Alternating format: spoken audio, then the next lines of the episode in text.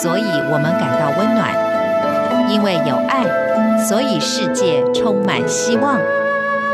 十分暖新闻，传递善美乐，让爱无所不在。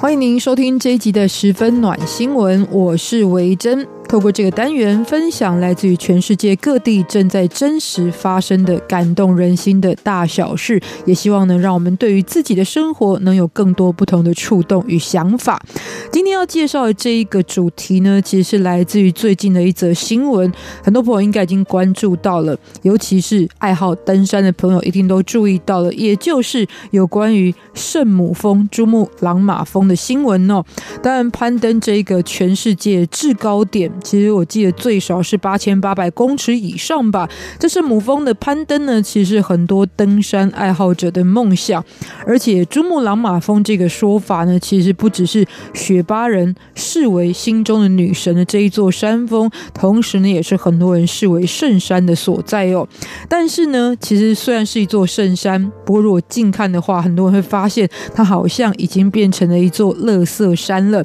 所以呢，最近设置在西藏的大本营呢，其实也变成了垃圾大本营。光是去年官方就清理了八点四吨的垃圾哦，而且即使呢有很多的相关规范，比方说呢，这个希望这一些登山者可以使用可以分解的各种资源，包含了你所携带的垃圾袋最好都是可以分解的，而且登山之后呢，要把自己所制造的垃圾自己收拾之后呢，带回大本营或者是带回家。啊等等的。不过呢，其实对于这一些络绎不绝旅客来说呢，你要要求每一个人遵从这样子的想法，好像并不容易哦。而且呢，还是可以经常看见遍布的废弃物，比方说呢，有用完的氧气瓶，这非常具有重量哦。即使要请别人清理，也是很困难的一件事情啊。但丢的到处都是。再来呢，最多人。这个会丢弃的就是食物的包装，另外呢，还有废弃的帐篷，就是为了让上下山的时候呢，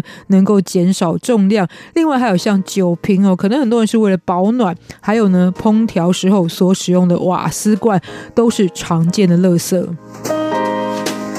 我最常见的垃圾之一呢，就是有非常大量属于人类的排泄物哦，而且这些排泄物呢，不光是一般清理而已，因为毕竟在这样子一个高山上面呢，就比较难设置相关的卫生设施，所以很多人呢一挤起来，可能在挖一个地洞啊，就是在雪里面挖一个洞，就直接把自己的排泄物呢排泄到其中了，也让呢当地的环境呢造成了极大的污染，所以为了加强。呢，这个珠穆朗玛峰也就是圣母峰核心区域的一个环境保护，所以珠峰游客大本营呢，今年将会迁移到海拔五千两百公尺以下的西藏绒布寺这一带，同时也禁止任何单位或者是个人呢前往珠峰自然保护区绒布寺以上的区域，也让很多原本计划前往的人呢，必须要修改自己的行程了。可是呢，在这样子一个环境保护的当务之急之前呢，所有个人的行程或者是目标都显得微不足道了。光是举一个例子来讲啊，就是有一个新闻，之前有登山客呢，好不容易终于这个来到这一座心目当中的圣山，然后在口渴的时候呢，就想要来尝这个结冰而成的雪水，认为一定是非常纯净呢。但是呢，他的向导就告诉他说：“你绝对不能喝这里的水。”然后这一个登山客就问为什么？导游只很简单的说：“难道你想要吃屎吗？”好，就这么。简单的是，就刚刚所说的嘛，很多人的排泄物都直接在这个地表当中呢，所诶释放了哦。总之呢，有这样子一个状况，所以圣母峰的保育呢，已经是刻不容缓。那就在这当下呢，其实我也就特别关注到最近很多的热门报道，或是过去的一些相关的攻顶者的这些纪录片或者是新闻，然后你就会发现呢，其实，在当中经常会使用到的一个字眼，几乎是百分之九十九的这些介绍。So 都会运用到的字眼，不管这个登山者是来自于欧美，或者是日本，或者是韩国，或者甚至是台湾，或者是中国大陆，都会用到这个字眼，就是要征服圣母峰。但是事实上呢，其实很多，尤其是非常有经验的登山者都知道，是进去到山林，而不是征服这一座山林。因为呢，第一个，现在呢，进入到圣母峰而且攻顶成功的人呢，已经有非常非常多，是以数千名来计算的，所以呢，没有人是所谓的创举，有很多前人的记录了。再呢，其实这一些山峰的变幻莫测事实上，我们要对大自然保有敬意，而不是征服它。所以呢，不管是什么样子一个在艰辛的攻顶的过程呢，其实对我来看都没有真实的触动。但是符合今天暖新闻的呢，反而是另外一群人，就是在很多人以征服圣母峰为志业的同时呢，也有一群人不是从自己的一个目标出发，而从事的呢是自愿进入到当地，而且也知道非常危险的圣母峰的垃圾清除行动。其实光是想象难度就非常的高哦，因为跟一般的登山客又不一样，而且大部分的登山客呢，其实都是在有雪巴人，也就是夏尔巴人的帮助之下而登上圣母峰的。但是呢，其实，在离开的时候，在下山的时候呢，就会遭遇到变幻莫测的天气之外，但大部分的这一些登山者都可以抛弃掉身上的这一些负重哦，然后在下山的时候呢是比较轻便的。可是如果你是作为一个圣母峰清理的，志工的难度有多高呢？即使不是进入到当地呢非常危险的死亡地区，但是第一个山路呢本身就有很多不确定的因素了。比方说呢，白雪皑皑覆盖的情况之下，你不知道脚底会不会踩空，会不会有滑落的一个危险状况发生。在接下来呢，会有雪崩、暴风雪，甚至呢，你必须要靠着步行的方式，在氧气非常稀薄的山区当中行动。即使呢非常顺利的度过了，然后耗费体力来到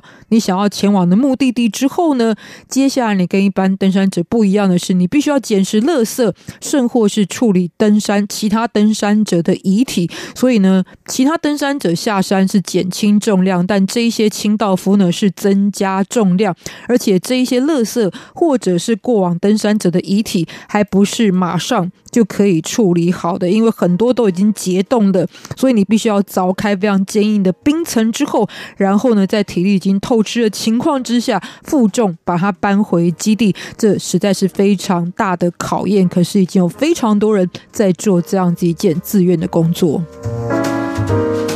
其实，在几个举例当中，比方说，在二零一七年就有工作人员从圣母峰的北方展开了为期九天的清山行动哦。不过，光是在前五天就清除了相当于四千公斤的垃圾，所以是一个巨大工程。更早之前呢，其实这有被拍纪录片，就是在二零一零年，一支由二十位登山专家组成的尼泊尔探险队，更是特别前往的是圣母峰的死亡地带，也基本上是呢。就算有很多这个清道夫哦，在圣母峰当中执行工作，可是要来到死亡地带呢，是非常危险的。而且最主要呢，除了要清除超过海拔八千公尺以上区域的垃圾之外，也包含了过去登山者的遗体哦。也希望呢，借此可以恢复当地的水源的一个洁净的程度，同时也是造福自己的乡里哦。那这个组织的队伍的领队其实也是雪巴人，他有非常多次的登顶经验哦。所以他最知道